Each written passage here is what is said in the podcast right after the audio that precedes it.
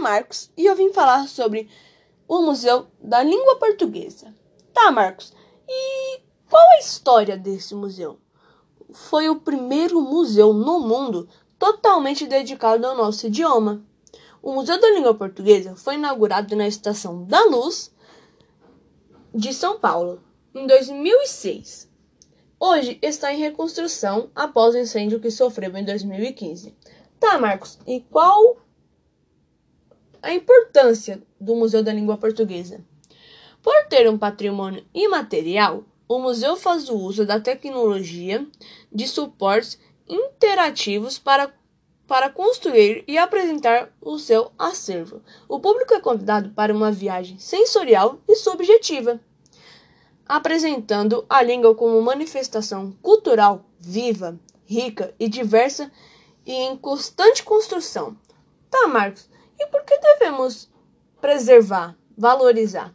É importante que valorizamos o Museu da Língua Portuguesa, pois devemos celebrá-lo como o elemento fundamental e fundador da nossa cultura.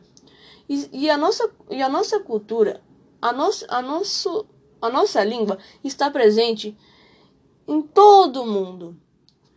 Tá, Marcos. E ela tem presença global? Tem. Tem. Tem nos cinco, nos cinco continentes. Então me fale na África, na Índia, na Ásia e na América, com nossos antepassados de Portugal, com, nossas, com, a, com, a, com as nossas grandes navegações. Tá, Marcos, e qual a missão do Museu da Língua Portuguesa? Faz parte da nossa essência. E, da, e, do, e a missão do Museu da Língua Portuguesa é compartilhar experiências, dialogar e promover ações relembrarmos do nosso passado, da nossa cultura.